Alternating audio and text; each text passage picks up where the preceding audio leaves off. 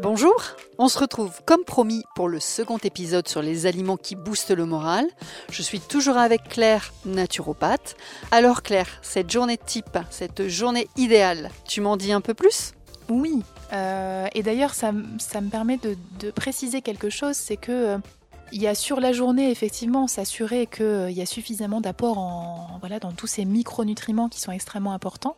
Mais il y a aussi la dopamine, c'est le matin. La sérotonine, par exemple, on, la, on commence à la synthétiser plutôt vers 17-18 heures. C'est vraiment l'hormone qui va euh, commencer à mettre le corps au repos, qui mmh. commence à dire oh là, plutôt on calme, Plutôt calme. Voilà, Exactement. Elle, elle, commence à freiner, on va dire, l'organisme. Et d'ailleurs, c'est de la sérotonine qu'on fabrique aussi l'hormone du sommeil, qui est la mélatonine. Oui.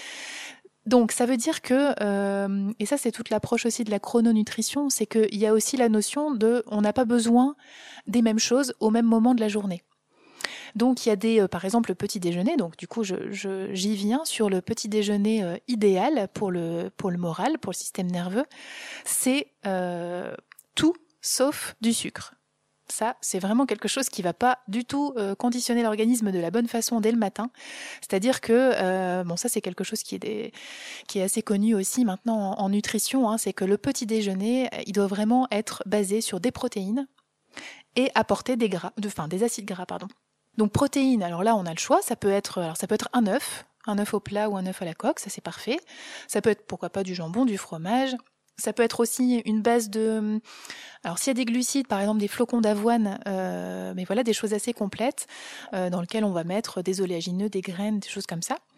Et puis en acide gras, alors s'il y a bien un moment pour manger du beurre, c'est le matin parce que le beurre, euh, voilà, il est, il a pas tout faux non plus, hein, même s'il est, il est parfois un peu diabolisé.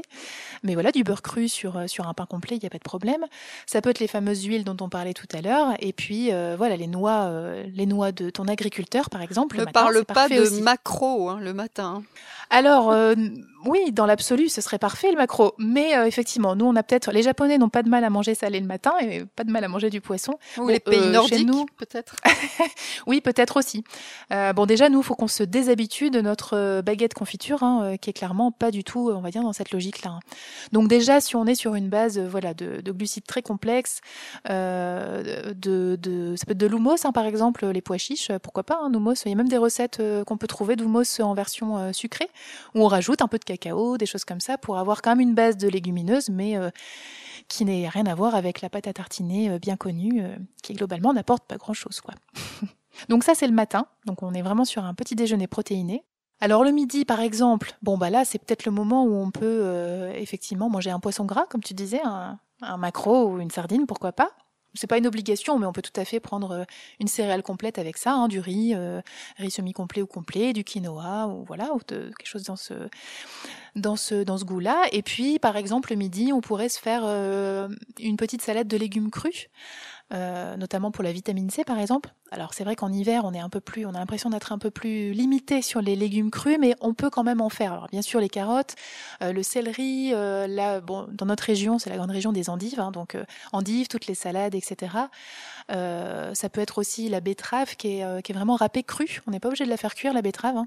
Euh, voilà, puis si on est sur une autre saison, bah, ça peut être euh, salade de poivron, euh, super riche en vitamine C par exemple.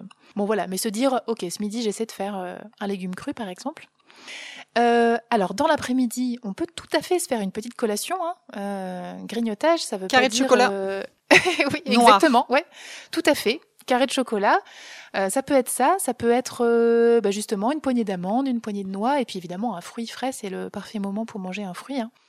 Mais oui, effectivement, je parlais du sucre pour le matin, mais s'il y a bien un moment dans la journée où on peut manger un aliment sucré, c'est justement vers 17 heures, euh, parce que Petite parenthèse, cette fameuse sérotonine qu'on commence à fabriquer à, ce moment-là, elle a besoin pour se fabriquer de sucre rapide. Alors bien sûr pas n'importe quel sucre, hein, mais voilà un fruit frais, ça apporte ce qu'on appelle des sucres, des sucres rapides. Hein.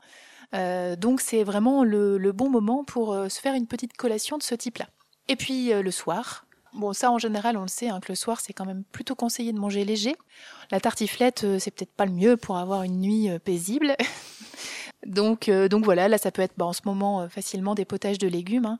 Et puis, puis voilà, se dire une, une, assiette végétale, hein, ça peut, ça peut, ça peut suffire. Donc, on peut dans la, dans le potage, par exemple, rajouter un peu de lentilles corail pour épaissir le, le potage. Et puis voilà, du coup, ça fait un repas beaucoup plus complet. Mais voilà, se dire on est sur quelque chose d'assez d'assez léger. Il y a une chose qui m'interpelle, tu n'en as pas du tout parlé, ou quasiment pas, ou alors j'ai zappé, et je m'en excuse.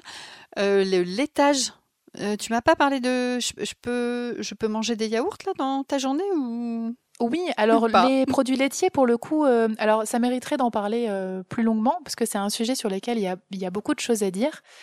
Euh, disons que le matin, oui, je l'ai pas, je l'ai pas dit parce que parce que ça m'est pas venu en exemple, mais euh, oui, bien sûr, ça fait partie des aliments qui apportent des protéines. Donc ça pourrait être un laitage. Alors on est plutôt sur des, on conseille plutôt les, les laitages à base de chèvre et de brebis, ah qui sont globalement euh, plus digestes, on va Moins dire. acidifiant, c'est pas ça, c'est pas quelque chose comme ça? Alors bon, tous les produits laitiers sont aussi, il y a, y a effectivement un, une, une notion d'acidification, mais voilà, c'est globalement plus une histoire de, digestibilité, on va dire. Mais oui, pourquoi pas. En fait, l'idée, et quand je disais fromage, ça peut être oui un fromage, euh, un chèvre frais par exemple. Euh, le matin, ça c'est vraiment, c'est vraiment l'idéal. Ça marche. Bon, bah écoute, merci beaucoup Claire. Il n'y a plus qu'à faire ton menu de la semaine. J'écoute, je vais démarrer là tout de suite, hein, j'y vais. Mais je vais commencer par le carré de chocolat si tu veux bien. Ah bah oui, bah d'ailleurs le chocolat, est-ce que tu veux qu'on en parle un peu plus en détail? Je pense qu'on va faire un podcast uniquement sur le chocolat et on fera un podcast uniquement sur les produits laitiers si tu veux. Bah oui, volontiers, volontiers parce que oui, le chocolat, il y a pas mal de, il y a pas mal de choses à dire là-dessus. Mais comme tu dis, la seule chose à retenir, en tout cas, enfin une des, des choses à retenir, c'est que quand on parle de chocolat, on parle de chocolat noir. Oui, bien sûr. Minimum 75% euh, de cacao. Sinon, on est plutôt sur un aliment euh, sucré et euh, pas le chocolat qui se trouve dans le calendrier de l'Avent que tu ouvres là. Euh. Oui, ou d'une fameuse marque. Euh. Oui, c'est ça, c'est cette marque-là. c'est euh. ça. Oui, oui, oui j'ai bien compris.